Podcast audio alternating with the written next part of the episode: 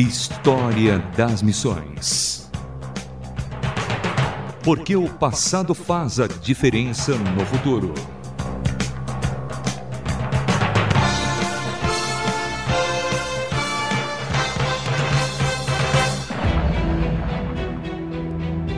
Olá, sou Samuel Matos e estamos retornando para mais um capítulo de História das Missões. Hoje trazendo o personagem Policarpo de Esmirna figura que marcou os primeiros dias após a passagem dos primeiros apóstolos de Jesus.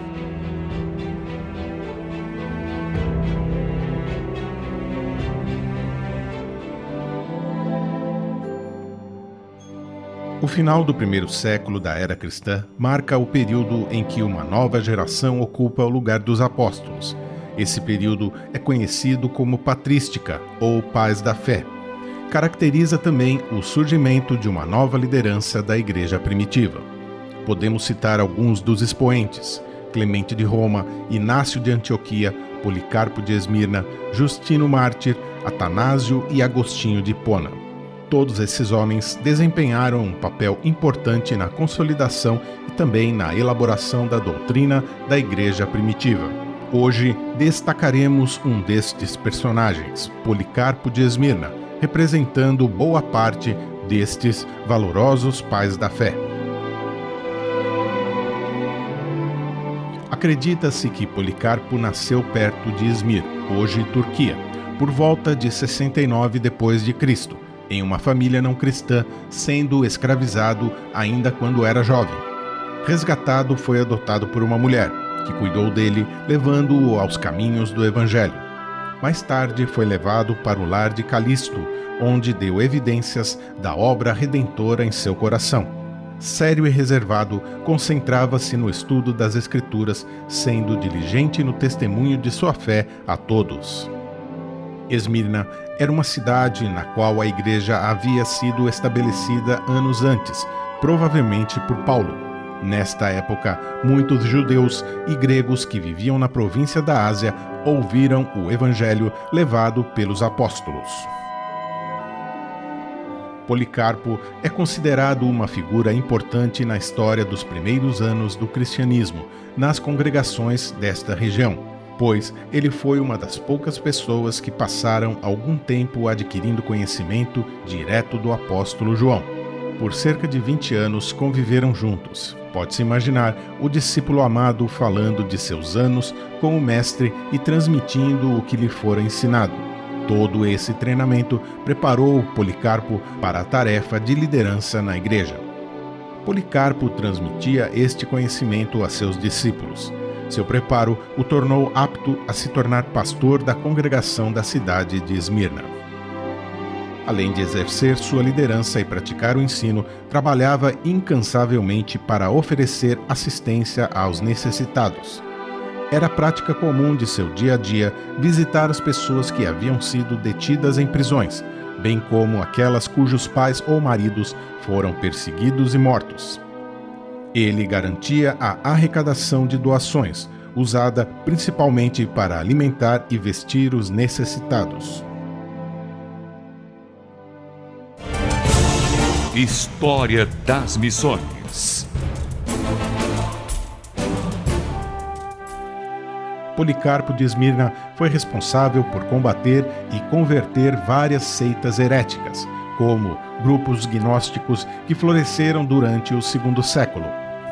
Seus métodos de ensino conseguiram trazer de volta muitos que estavam sendo tragados por seitas e heresias. Policarpo distinguia-se também pelo zelo em conservar fielmente a doutrina dos apóstolos e em difundir o evangelho entre os pagãos. Um relato de Ireneu, que foi seu contemporâneo, o define como pregador paciente e amável.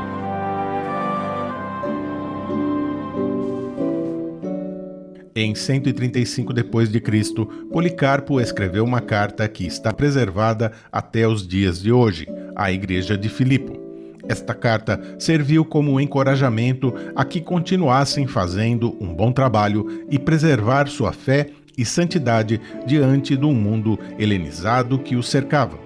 A carta também aconselha aos anciãos que tenham entranhas de misericórdia para com todos, sejam cheios de caridade com os débeis ou enfermos, com as viúvas, órfãos e pobres.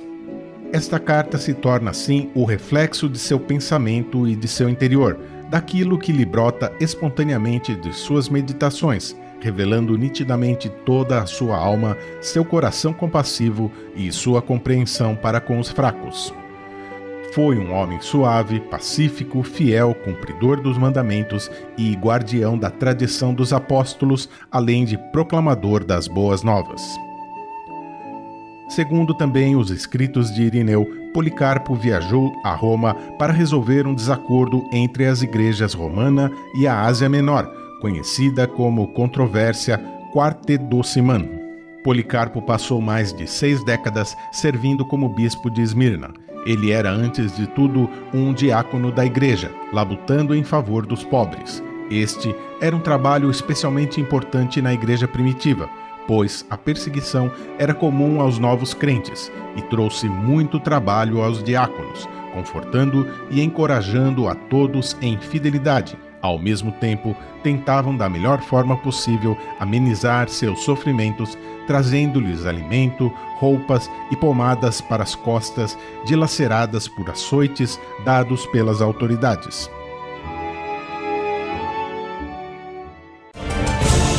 História das Missões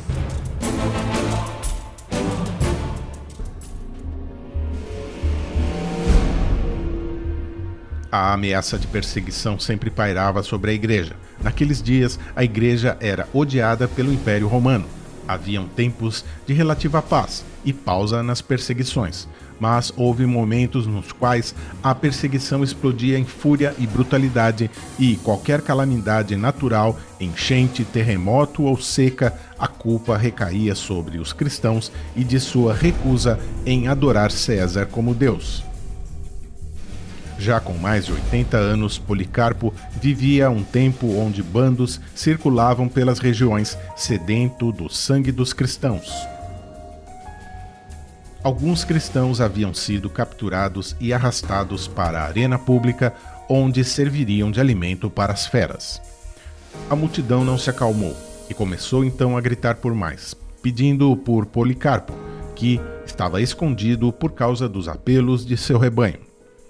As autoridades enviadas para encontrá-lo logo o localizaram, levando-o até a presença das bancadas de magistrados na arena que lhe deram a chance de negar a sua fé.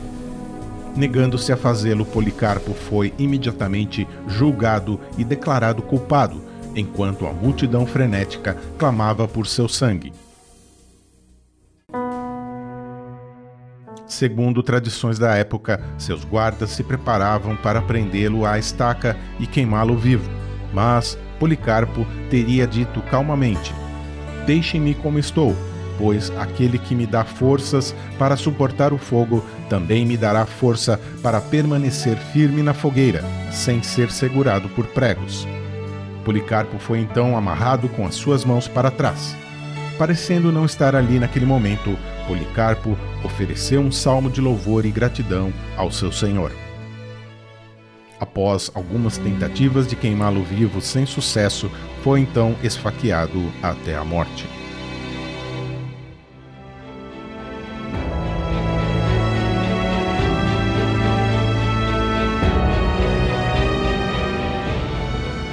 Que o exemplo de vida de Policarpo de Esmirna, totalmente devotada ao próximo, também o seu martírio final nos ensine a, com os olhos fitos no Mestre, permanecermos firmes até o fim. Assim foi mais uma História das Missões, na produção e apresentação de Samuel Matos, direção André Castilho. Escreva-nos um e-mail rtm@transmundial.org.br rtm@transmundial.org.br até o próximo. História das Missões. Mais uma produção transmundial.